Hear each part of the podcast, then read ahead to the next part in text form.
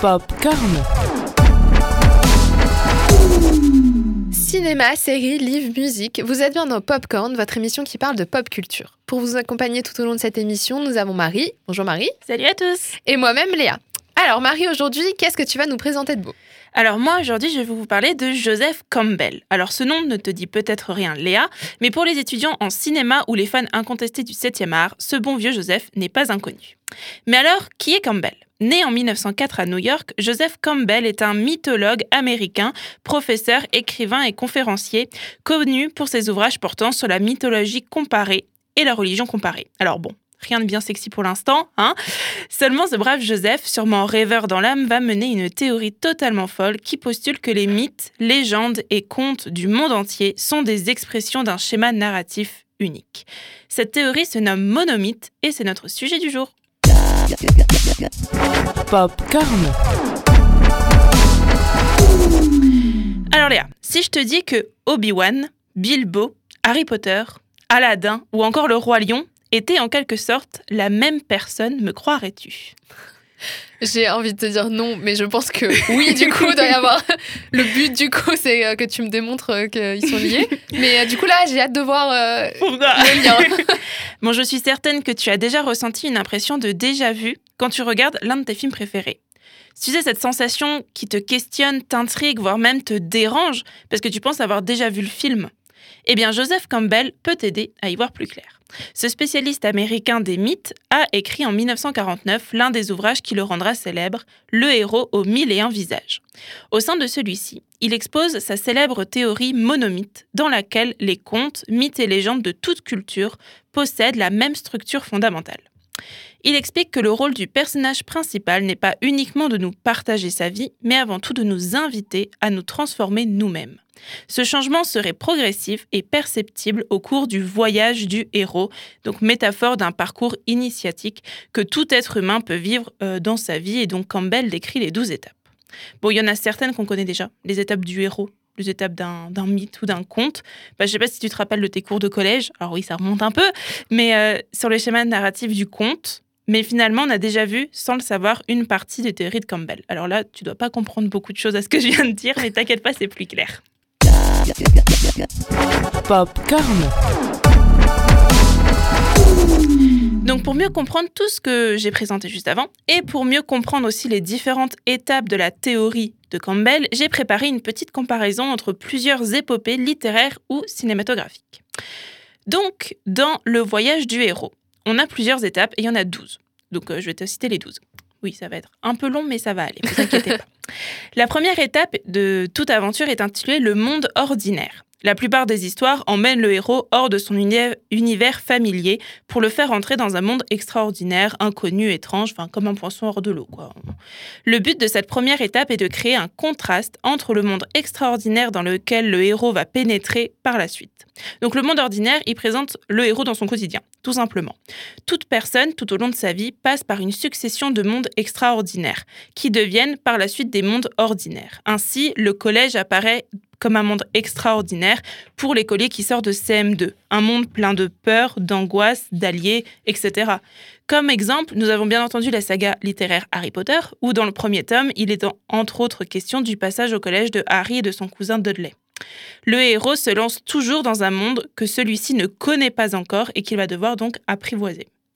La deuxième étape, du coup, c'est bien entendu l'appel de l'aventure. Sinon, euh, il n'y aurait pas d'histoire. Le héros doit faire face à un problème, relever un défi ou entreprendre une aventure. Cette étape fixe les règles du jeu et identifie clairement l'objectif du héros. Par exemple, dans la série Divergente, je ne sais pas si tu l'as vu, série littéraire euh, ou film. J'ai pas lu les livres, mais j'ai vu le premier film, je crois. Et Ouais. pas le reste parce que les critiques étaient pas très bonnes. Ça m'a pas donné envie. Et, euh, et en plus, j'aime pas Théo James. voilà, désolé pour les fans. hein, mais- Et du, coup- bah, du coup, c'est pas grave, vu que le premier film, c'est là où je veux en venir, c'est que dans le premier film, Béatrice, donc dit Triss plus tard, elle est montrée dans son univers quotidien, au sein de, du clan des altruistes, mais le jour de ses 16 ans, elle doit faire un choix, celui de choisir lequel des cinq clans elle souhaite rejoindre le reste de sa vie. L'enjeu du récit, à ce moment-là, peut souvent être exprimé dans la question que pose du l'appel. L'appel se fait parfois entendre par un sentiment de manque ou de besoin, comme pour Bilbo, hein, le manque de l'aventure, c'est ça qu'il appelle, mais parfois le héros, il n'a pas trop le choix. Et on arrive enfin à la troisième étape, celle que les films et séries ou encore livres adorent exagérer, le refus de l'appel. Oui, parce que bon, euh, le héros, il prend peur quand même. hein. Je veux dire, euh, on lui propose une aventure. Peut-être que tu vas mourir, peut-être que tu vas pas mourir. Ça fait pas trop. Il hésite à se jeter dans l'aventure. Il refuse donc l'appel, la peur de l'inconnu. Ce dernier n'a pas envie de franchir la frontière. Cela crée une tension, une inquiétude, un suspense chez le spectateur ou le lecteur. Par exemple, dans le film Intouchable, le personnage principal, Driss, qui est joué par Omar Sy, ne souhaite pas s'occuper de Philippe, qui est tétraplégique, mais vient tout d'abord juste le rencontrer pour une simple signature afin de pouvoir toucher ses acédiques. Sans ce refus de l'appel, la difficulté de l'enjeu pourrait ne pas apparaître. Cela rappelle que l'aventure est donc périlleuse. Si le refus de l'appel n'est pas présent, ce sera un autre personnage qui devra montrer le danger de celui-ci. Le refus peut être subtil ou se trouver tout au long du voyage. Ainsi, Bilbo Bill refuse catégoriquement de partir à l'aventure, de même qu'il hésitera tout au long du voyage à faire demi-tour avant de se reprendre et de poursuivre. L'aventure est nécessaire, le héros ne peut s'en dérober. Ce que je le lui ai demandé. Exactement, Harry, exactement. Ce qui te rend différent de Voldemort, ce ne sont pas nos aptitudes qui montrent ce que nous sommes. Ce sont nos choix. Bon, je pense que tu as reconnu Bah le- oui. l'extrait. Mais euh, en fait, c'est, je voulais mettre cet extrait parce qu'on va parler du coup euh, du de la quatrième étape qui est la rencontre avec le mentor.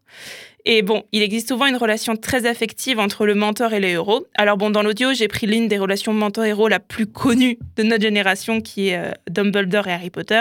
Mais on peut aussi citer la relation entre Gandalf et Bilbo, ou du jeune Daniel et de Miyagi dans Karate Kid. Donc la figure du côté enseignant, le karaté, et son jeune élève et les valeurs en fait qui en découlent. On entre alors dans notre cinquième étape, le passage du premier seuil. Il s'agit euh, du moment où le héros s'implique complètement dans l'aventure en pénétrant dans le monde extraordinaire de l'histoire. Il prend en main la résolution du problème ou du défi représenté par l'appel. L'histoire prend une nouvelle dimension, le héros a surmonté sa peur et est décidé à affronter le problème, à entrer dans l'action. Il s'engage dans son voyage. Souvent, cet engagement d'ailleurs provient d'une force extérieure qui change le cours de l'histoire. Par exemple, la mort de l'oncle de Peter Parker pousse Spider-Man à s'engager et à lutter pour le bien. Le passage est souvent marqué visuellement barrières, ponts, rivières, portes, comme délimitant la frontière. Ainsi, le personnage de Léon, dans le film éponyme, hésite à ouvrir la porte à Mathilda, restant arme à la main derrière son œil de bœuf. L'ouverture de cette porte symbolise donc pour lui le passage au seuil supérieur, si vous êtes un peu plus gamer.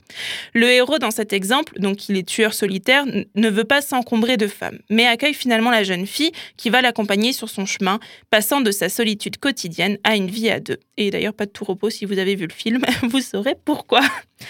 Bon, comme tu l'as compris, on a posé la situation initiale. Il s'agit donc des cinq premières étapes constituant l'acte 1 de notre histoire.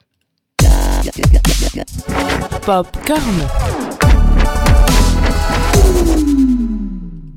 le jour, la nuit, avec tes deux meilleurs amis, à bord du Grand Condor, tu recherches les idées d'or.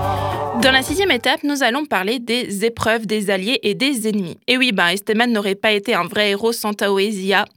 Je pense que comme toute Potterhead qui se respecte, tu as cette fameuse citation en tête. Il faut beaucoup de bravoure pour faire face à ses ennemis, mais il n'en faut pas moins pour affronter ses amis. Bon, si vous ne le savez pas, c'est dans Harry Potter 1, l'école des sorciers. Mais bon, voilà. Lors de cette étape, le héros se confronte à diverses épreuves lui permettant de commencer à comprendre les règles du jeu de ce monde extraordinaire. Par exemple, Hunger Games, qui est un bon exemple. Des règles d'un jeu que les participants vont devoir vite intégrer au fil des épreuves, un seul participant étant censé en ressortir vivant. Le héros subit donc un certain nombre d'épreuves durant lesquelles ce dernier va se faire des alliés mais également des ennemis. Concernant ces épreuves, il faut que celles-ci aillent crescendo hein, pour maintenir l'attention, sinon bon voilà. Il faut que le héros progresse, sinon l'épreuve finale sera terne. Bah, forcément, forcément, si le héros sort victorieux d'un combat contre 10 hommes au début de l'histoire, il est alors difficile ensuite de mettre en épreuve finale le combat contre un seul homme. Enfin, on n'y croirait plus trop, quoi. Voilà. Une équipe peut être également euh, formée lors de cette étape, façon Ocean's Eleven, Fast and Furious ou des choses comme ça. Il s'agit d'une étape permettant de montrer ses forces et faiblesses de chacun. La septième étape est l'une de mes préférées. Le héros approche du cœur de sa quête, caché dans une caverne, donc souvent le quartier général de son plus grand ennemi, euh, alias James Bond, le lieu le plus dangereux de ce monde extraordinaire. C'est une étape durant laquelle le ou les héros se préparent à l'ultime épreuve, devant souvent vaincre les gardiens de la caverne. La caverne, c'est le lieu où le héros devra braver le plus de dangers, euh, ou même sa vie pour être mise parfois. Et parfois, c'est l'occasion de l'épanouissement d'une histoire d'amour par-ci par-là. Le héros euh, allant au-devant de la mort révèle auparavant, son amour. Celui-ci, de toute façon, il n'a plus rien à perdre finalement. Cela crée une tension chez le spectateur ou le lecteur. Bah, une histoire d'amour commence, ce serait dommage que le héros meure du coup. C'est bête. Le héros, il est souvent terrorisé à l'approche de la caverne. Il s'agit de tester une ultime fois sa détermination. Le héros se retrouve souvent seul, le mentor ou les alliés ne pouvant plus l'accompagner. Enfin arrive l'un des moments tant attendus, l'épreuve suprême. Le héros est confronté lors de cette étape à toutes ces peurs qu'il va devoir affronter avant de revenir changer de ce voyage. Il s'agit d'un moment de crise, du moment central de l'histoire. Moment le plus sombre de l'histoire que le spectateur ou le lecteur, bah, il est angoissé à ce moment-là quand même. Le héros doit mourir ou sembler mourir durant l'épreuve afin de pouvoir renaître. Il défie la mort, ses peurs, ses échecs. Le plus grand danger du héros est face à lui. Il affronte son plus grand défi, l'opposant le plus terrifiant qu'il ait jamais rencontré. Il s'agit d'un point de tension de l'histoire à distinguer cependant du climax qui arrivera en l'étape 11 qui est la, la résurrection, point le plus tendu de l'histoire. On peut citer par exemple le nombre de fois où Harry Potter brave Voldemort durant les sept livres, car attention, l'épreuve ultime n'est pas forcément la dernière. Ce qui m'amène à l'étape numéro 9 la récompense. Parce qu'après avoir survécu à l'épreuve suprême, le héros y prend enfin possession du trésor qu'il recherchait. Plus rien n'est comme avant. Le héros a changé. Il s'agit souvent d'un moment où le héros se retourne pour contempler le chemin parcouru.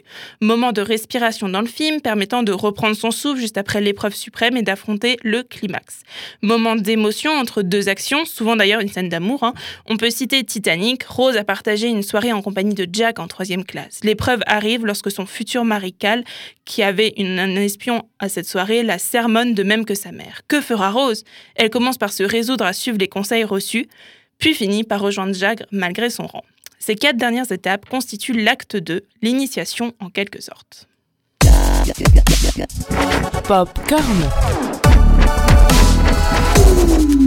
Enfin, on arrive aux trois dernières étapes. Tout d'abord, le chemin du retour. Le héros n'est pas encore hors de danger, mais aux prises avec les conséquences de sa victoire. Pour rester dans l'exemple de Titanic. Jack et Rose se dirigent vers la cabine de Rose afin de prévenir tout le monde de leur amour. Tout semble aller pour le mieux dans le meilleur des mondes, pourtant, bah, iceberg, poursuite de cal armé, menace de tous les côtés. Ça fait pas bon ménage. La dernière route est jalonnée d'épreuves visant à tester leur amour. Le chemin du retour débute durant l'acte 3, tout comme le passage du seuil, donc le passage du premier niveau, entre guillemets, clôture l'acte 1. Sorte de symétrie dans une histoire. Vient alors l'étape 11, la résurrection. Vous l'avez gardé en vie pour qu'il puisse mourir au moment propice. Vous l'avez élevé comme un porc destiné à l'abattoir. Ne me dites pas que vous avez fini par avoir de l'affection pour lui. Alors il s'agit de la dernière épreuve purifiant le héros, comme une répétition de l'épreuve suprême, la dernière chance donnée aux forces du mal de combattre le héros. D'où euh, l'extrait de Harry Potter euh, du film. Il s'agit de l'examen final durant lequel le héros doit mettre en pratique ce qu'il a appris, prouver qu'il a bien retenu ses leçons. Il est important de bien distinguer l'épreuve suprême de la résurrection, donc le climax dont l'origine grecque signifie échelle, et le moment explosif de l'histoire, le point culminant, le dernier événement important. Par exemple, dans Avengers Endgame, Iron Man sauve la Terre en volant du coup le gant de Thanos. Bon, si vous l'avez pas vu, je vous le spoil, mais c'est pas grave. Bon, il y a prescription, hein, trois ans. On t'en voudra pas, t'inquiète. Du coup, il, va, il veut faire disparaître tous ceux en fait qui sont avec Thanos, avec ce gant et sauver l'humanité. Alors pour lui, ça finit un peu mal, on est d'accord, mais dans le principe, c'est un bon exemple de résurrection parce que c'est la, la scène finale quoi. Tout comme Réponse qui offre sa vie et sa liberté à Mère Gothel en contrepartie de sauver Eugène. Et enfin, je vais arriver à la fin, le retour de l'élixir. Dernière étape, le héros regagne le monde ordinaire en rapportant l'élixir, le trésor ou la leçon ressentant du monde extraordinaire. Par exemple, Henry Turner, qui part toute sa quête dans Pirates des Caraïbes 5, sauve son père Will du Hollandais volant et le ramène à sa mère Elisabeth.